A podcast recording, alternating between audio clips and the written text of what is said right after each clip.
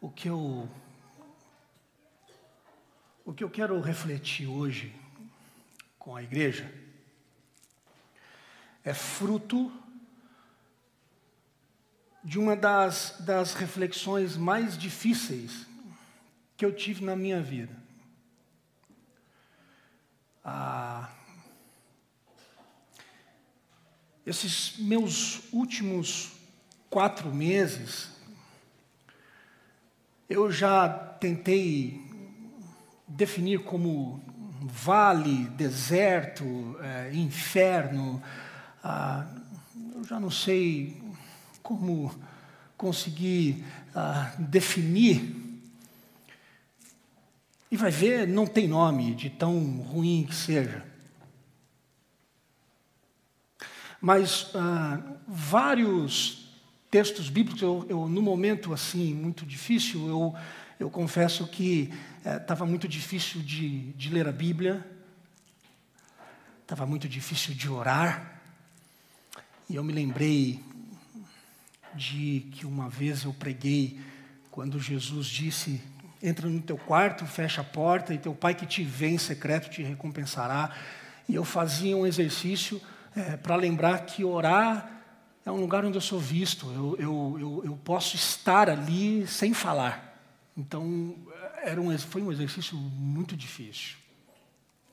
Mas um trecho é, é, bíblico me, me desafiou muito nesses meses, e principalmente nesse, no meu último, nesse último mês.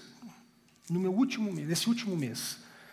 Ah, julho todo, é, esse, esse texto me confrontou muito com um verbo. Um verbo. E eu quero compartilhar com você, é, fruto de uma reflexão. Hoje eu não tenho iPad, hoje eu não tenho nada. O que eu tenho aqui é fruto da reflexão do meu coração e só. Ah, eu vou pedir para você abrir sua Bíblia no Salmo 23.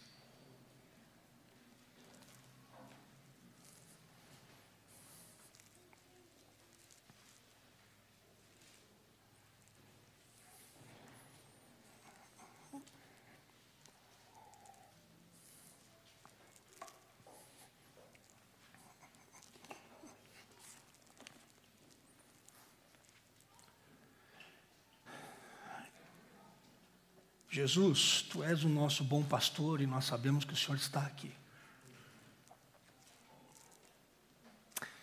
E eu peço que, revisitando, junto com a igreja do Senhor, esse texto, que o Senhor nos ensine sobre a importância desse verbo que eu quero compartilhar com os meus irmãos hoje. Eu peço, especialmente agora, que o Senhor tenha misericórdia da minha vida e da igreja. Que entre nós não haja nada que impeça os nossos corações de juntos ouvirmos a tua voz. Que o Senhor faça um milagre em mim de falar mas que o Senhor também faça um milagre na igreja de te ouvir.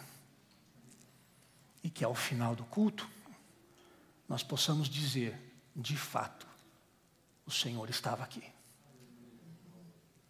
Em nome de Jesus eu oro. Amém.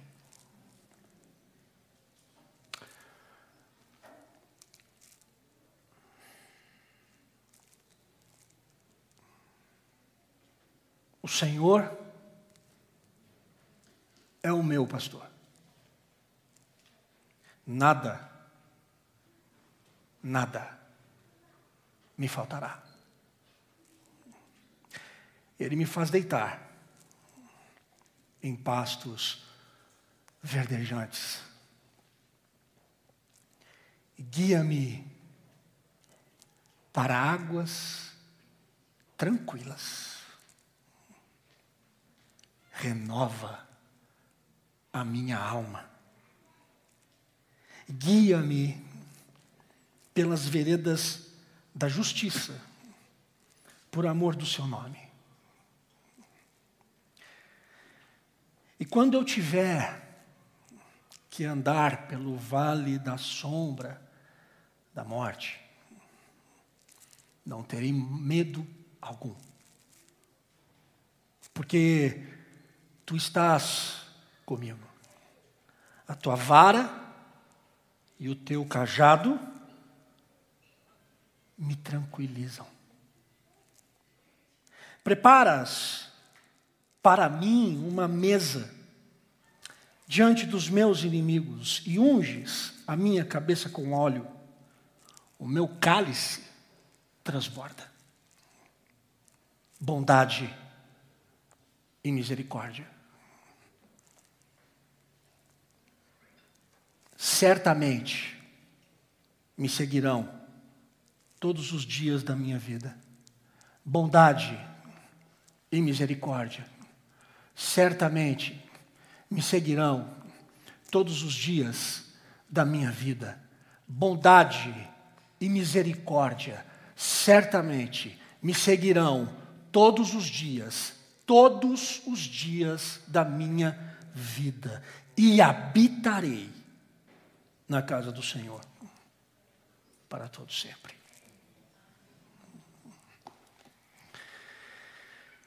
A Cora Coralina ela disse uma coisa muito interessante. Cora Coralina disse que o que vale na vida não é o ponto de partida, mas o fim da caminhada. Faz um certo sentido, há uma certa crítica na frase dela, que a gente pode fazer. Mas faz um certo sentido também o que a Cora Coralina está dizendo. Porque, no final das contas, você pode começar muito bem. Mas o fato de você começar bem não significa que o meio do caminho vai ser bom. E não significa que na jornada, mesmo você tendo iniciado uma jornada, uma caminhada bem, não significa que essa jornada terá um fim bom. Eu entendi o que a Cora Coralina quis dizer. Ela está dizendo que o início é flutuante. Você pode começar bem, mas isso não significa que o resto da caminhada será tão bom quanto o início. Eu nunca tinha parado para pensar que o Salmo 23 é uma caminhada. O Salmo 23 é um salmo de vários cenários. É o salmo dos cenários da nossa vida, da sua, da minha. Porque o Salmo 23 começa muito bem,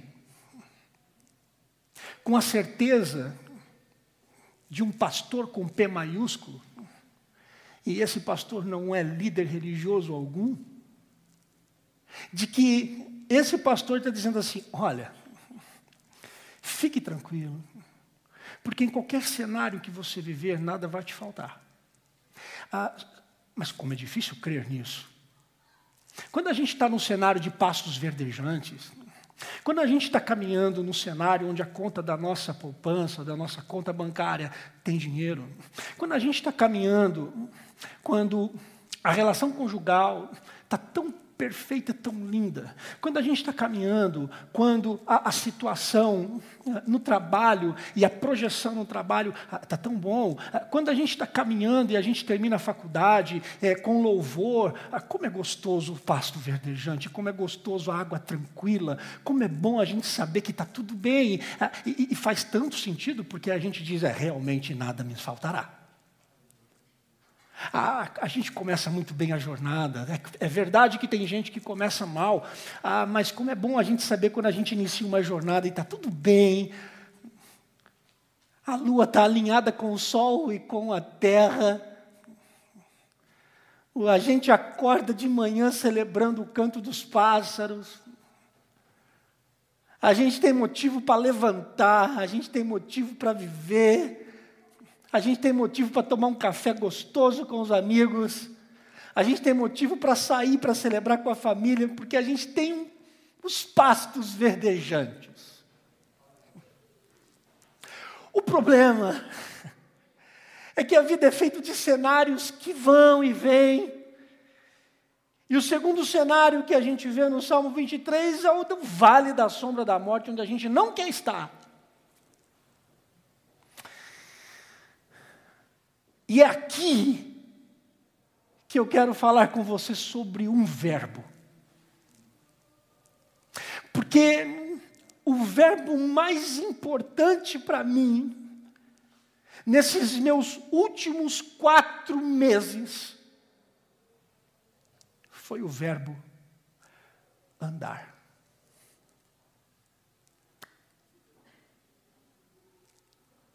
Vocês não têm dimensão do quão desafiador para mim foi andar.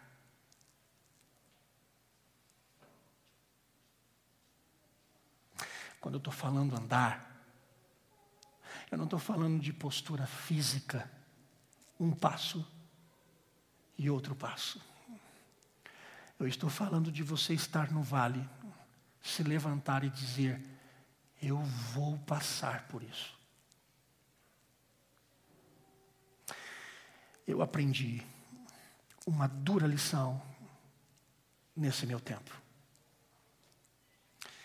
Que vale não é lugar para ficar parado.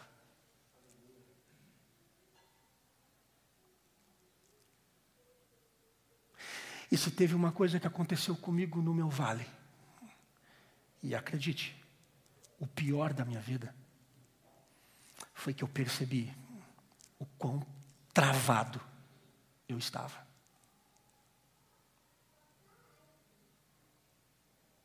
Ah, mas você é o pastor. Ah, ah, você prega todo domingo. Ah, você diz que é um homem de fé. É, eu sou. Mas quão difícil é quando o vale é feio, é tenebroso. E você para.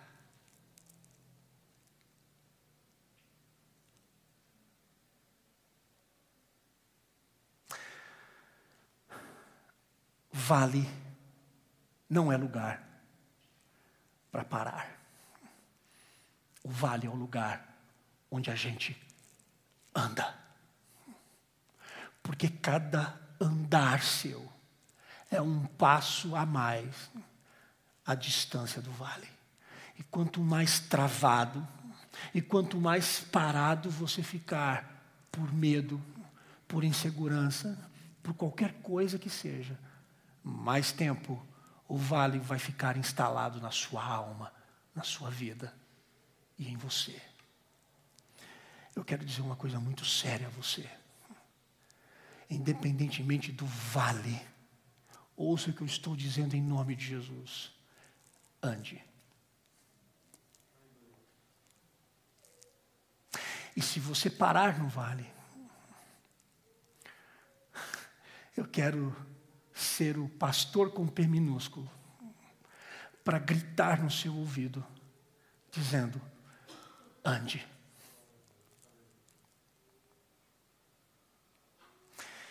Quando eu tiver que andar pelo vale da sombra da morte, eu não terei mal medo algum, porque tu estás comigo. A tua vara e o teu cajado me tranquilizam. Eu gosto dessa versão. Porque tranquilidade no vale são antônimos. De tão parado que eu fiquei, a tranquilidade era inatingível. De tão parado que eu fiquei, travado, tomado por medo e por angústia, eu percebi que tranquilidade para mim era uma palavra inacessível.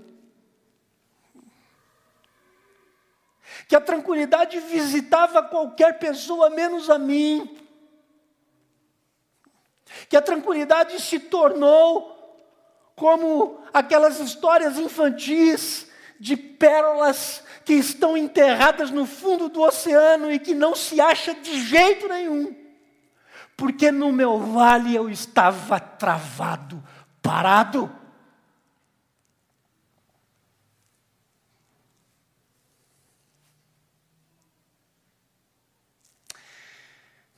Mas à medida em que a gente aprende o verbo andar no vale, a gente descobre que a vara e o cajado vai abrindo espaço para nos tranquilizar. E isso não significa tranquilidade. Tranquilidade não significa ausência de cenário. Tranquilidade significa paz em qualquer lugar.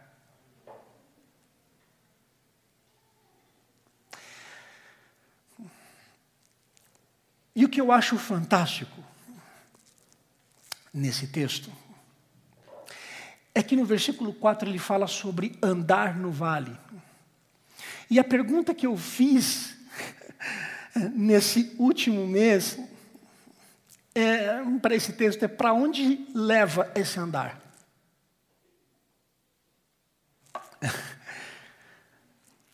e o versículo diz assim: Preparas-me, pra, preparas para mim uma mesa diante dos meus inimigos, e unge a minha cabeça com óleo, o meu cálice transborda. Porque quem anda no vale encontra a seguir a mesa.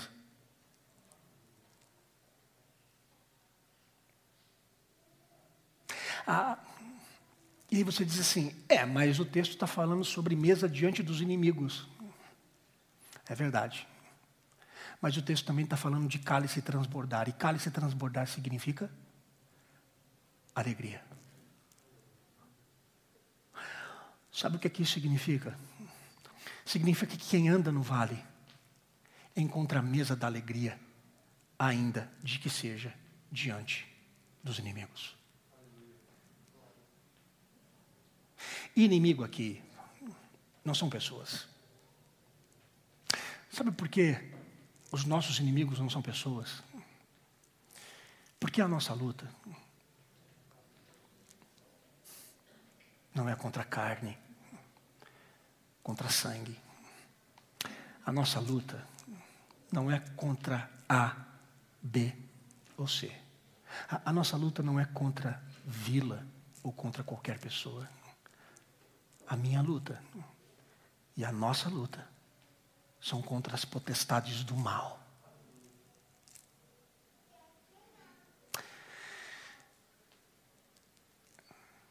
Quando, no meu vale, eu consegui andar um pouco, Sabe o que eu encontrei? Mesa. Mesa de gente que disse assim: ah, Vila, coma comigo. De gente que disse assim: Vila, minha casa é sua casa. E eu me permiti. eu me permiti, diante do, do meu vale, sentar à mesa encarar os meus inimigos. Meu inimigo tinha nome. Não é nenhum de vocês. O inimigo era eu mesmo.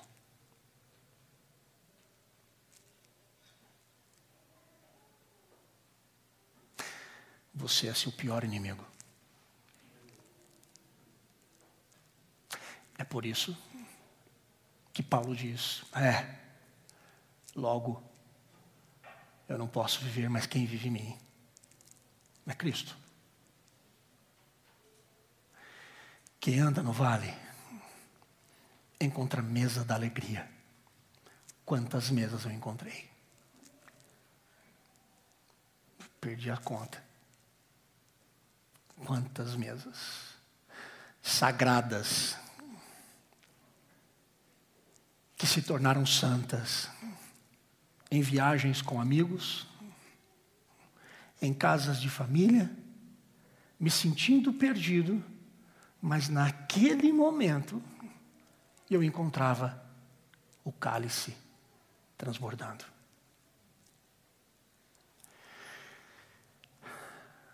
Quem anda no vale encontra a mesa. Mas há um detalhe nesse andar que você precisa ter muita consciência. À medida em que você anda nesse vale, e você toma coragem para andar, e você encontra a mesa, ao olhar para trás, sabe o que você vai ver?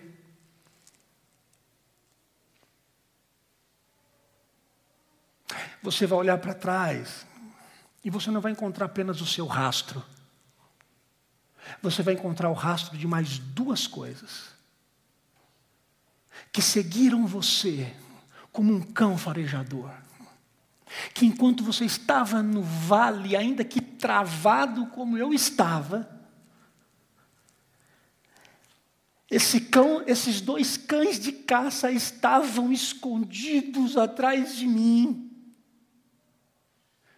prontos, prontos para expulsar o lobo devorador, as bestas feras que os vales da morte apresentam.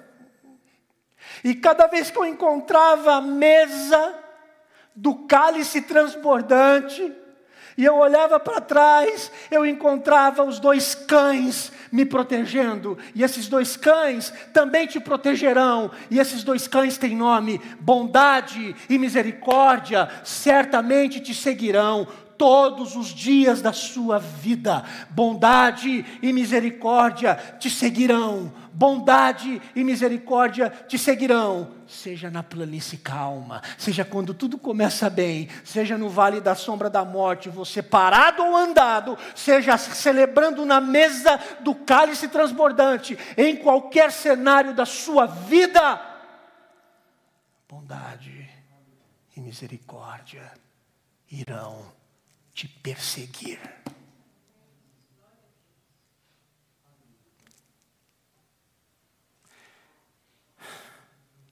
Onde é que para a caminhada? Sabe não? E habitarei na casa do Senhor.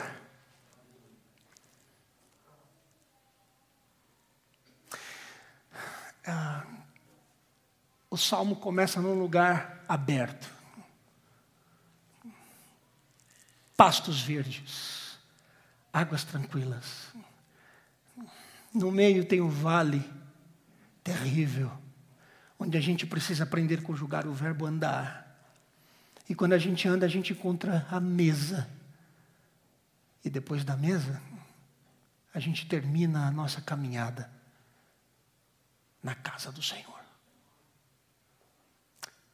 porque é ali que faz sentido tudo. E quando eu digo casa do Senhor, eu não me refiro a este templo. Não é isso.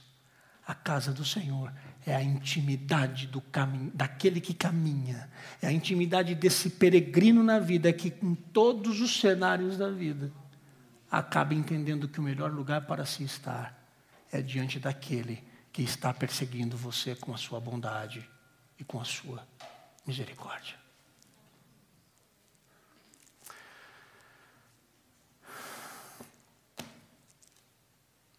Não sei qual é o seu vale.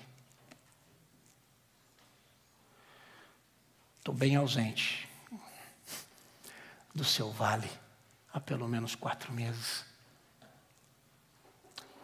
Porque o meu sugou toda a minha energia. Mas eu quero dizer uma coisa para você. Ainda que eu ou você, ou qualquer pessoa, não esteja com você no vale, Como é bom saber. Como é bom saber que o pastor de verdade persegue você e te ensina a andar no vale para encontrar a mesa e encontrar a presença desse Deus que lhe acolhe.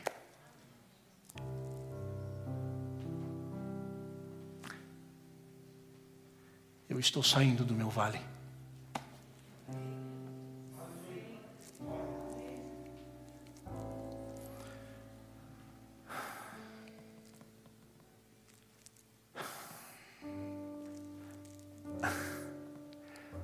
Estou muito ferido.